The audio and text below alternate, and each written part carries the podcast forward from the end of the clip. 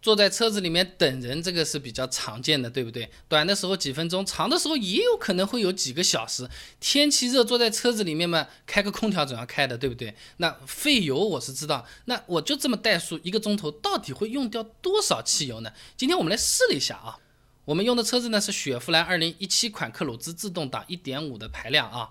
那我们首先到加油站把油加满啊，一直加到跳枪，然后看时间，下午三点七分。接着呢，我们把车子停在加油站旁边的停车场，这个距离非常接近啊，所以说我们这个停车场开到加油站的这个油耗，我们就基本上忽略不计了啊。空调打开，制冷中间档位，风速三档内循环，发动机怠速，然后我们就打开计时器等一个钟头啊。那一个钟头过去之后，我们看啊，现在下午四点零六分啊，已经过了一个小时，再把油加满，看看还可以加多少。那这次加的过程非常短暂，三秒钟就跳枪了啊！那加油机上显示加了两点四升，十七块三毛七。那对比一下啊，科鲁兹这个车子平时的油耗百公里大概是九个左右，我们怠速一个小时相当于跑了二十七公里，这么一算，呃，不是一笔小钱啊。不过不同的车子怠速油耗肯定是有差距的啊。那我也找了点资料，你比如说斯柯达柯迪亚克二点零 T 怠速一个小时。费油大概是一点六升，丰田智享一点五升，怠速一个小时呢，大概是一点四升，这个就比克鲁兹要低不少啊。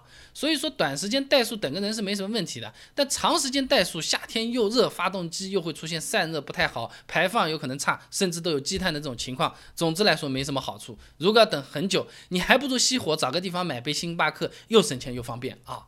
那说到这个油耗，这是实实在在和钱有关系，对吧？那我们买车的时候，它上面不是贴了个小黄纸的吗？上上面写着啊，油耗多少多少多少，我们好像从来没有开出那么低的油耗来过嘛，对不对？呃，这个老司机经常说的那些省油技巧啊，呃，比如胎压高点能省油，空档滑行能省油，它到底是不是真的呢？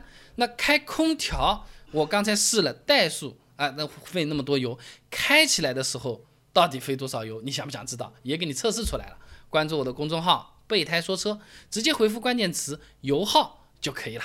那我这个公众号呢，每天都会给你准备一段汽车使用小干货，文字版、音频版、视频版都有，你可以挑自己喜欢的啊。开空调比不开空调多费多少钱？